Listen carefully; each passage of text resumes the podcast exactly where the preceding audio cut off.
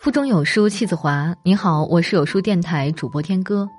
今天我们要分享的文章是南怀瑾的《宠辱谁能不动心》，一起来听。宠是得意的总表象，辱是失意的总代号。当一个人在成名成功的时候，如非平素具有淡泊名利的真修养，一旦得意，便会欣喜若狂，喜极而泣。自然会有惊震心态，甚至有所谓得意忘形者。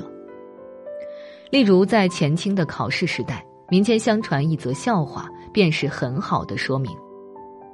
有一个老童生，每次考试不中，但年纪已经步入中年了。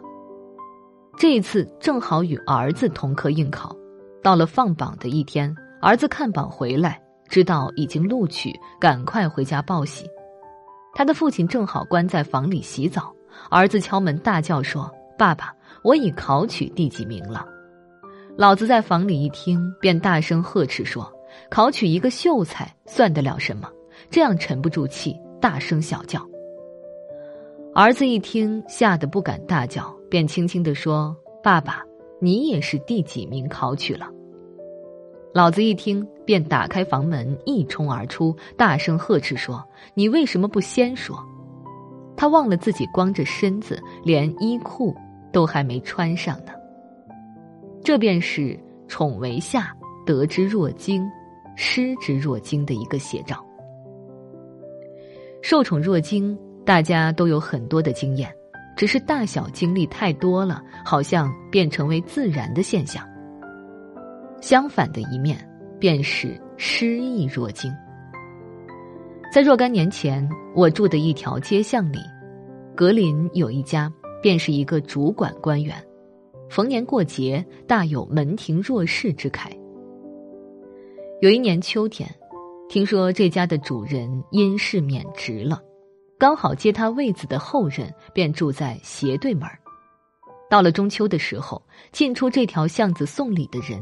照旧很多。有一天，前任主官的一个最小的孩子站在门口玩耍，正好看到那些平时送礼来家的熟人手提着东西走向斜对门那边去了。孩子天真无邪的好心，大声叫着说：“某伯伯，我们住在这里，你走错了。”弄得客人好尴尬，只有向着孩子苦笑，招招手而已。有人看了很寒心，特来向我们说故事，感慨人情冷暖，世态炎凉。我说这是古今中外一律的世间相，何足为奇？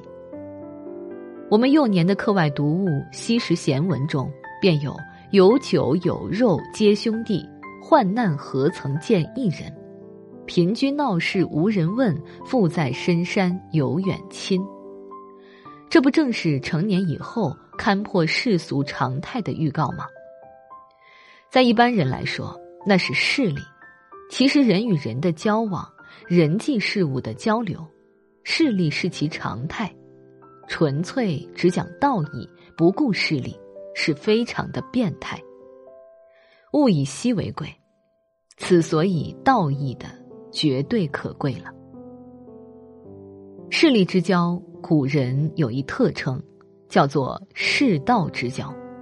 世道等于商场上的生意买卖，只看是否有利可图而已。在战国的时候，赵国的名将廉颇便有过一跪一见，交情乃现的历史经验。如《史记》所载，廉颇之免长平归也，失事之时，顾客进去，即复用为将，客又复至。廉颇曰：“客退矣。”客曰：“须，君何见之晚也？夫天下以事道交，君有事，我则从军；君无事，则去。此故其礼也。有何怨乎？”廉颇平常所豢养的宾客们的对话一点都没有错。天下人与你廉大将军的交往，本来就都为利害关系而来的。你有权势，而且也养得起我们，我们就都来追随你。你一失势，当然就望望然而他去了，这是事态的当然道理。君何见之晚也？你怎么到现在才知道？那未免太迟了一点吧。有关人生的得意与失意、荣宠与羞辱之间的感受，古今中外，在官场、在商场、在情场，都如剧场一样，是看得最明显的地方。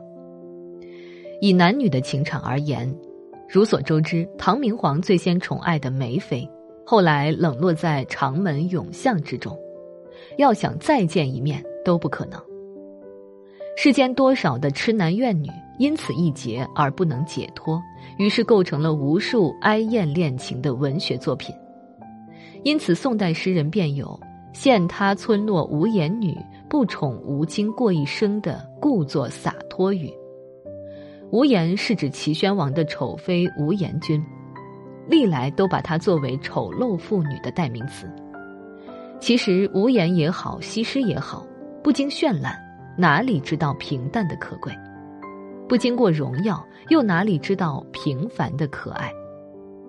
这两句名诗当然是出在久历风波、遍尝荣华而归于平淡以后的感言。从文字的艺术来看，的确很美；但从人生的实际经验来讲，谁又肯知足常乐而甘于淡泊呢？除非生而知之的圣贤，如老子等辈。其次，在人际关系上不因荣辱而保持道义的，诸葛亮曾有一则名言，可为人们学习修养的最好座右铭。如云：“势利之交难以经远，视之相知温不增华，寒不改气，贯四十而不衰，立谈显而易固。”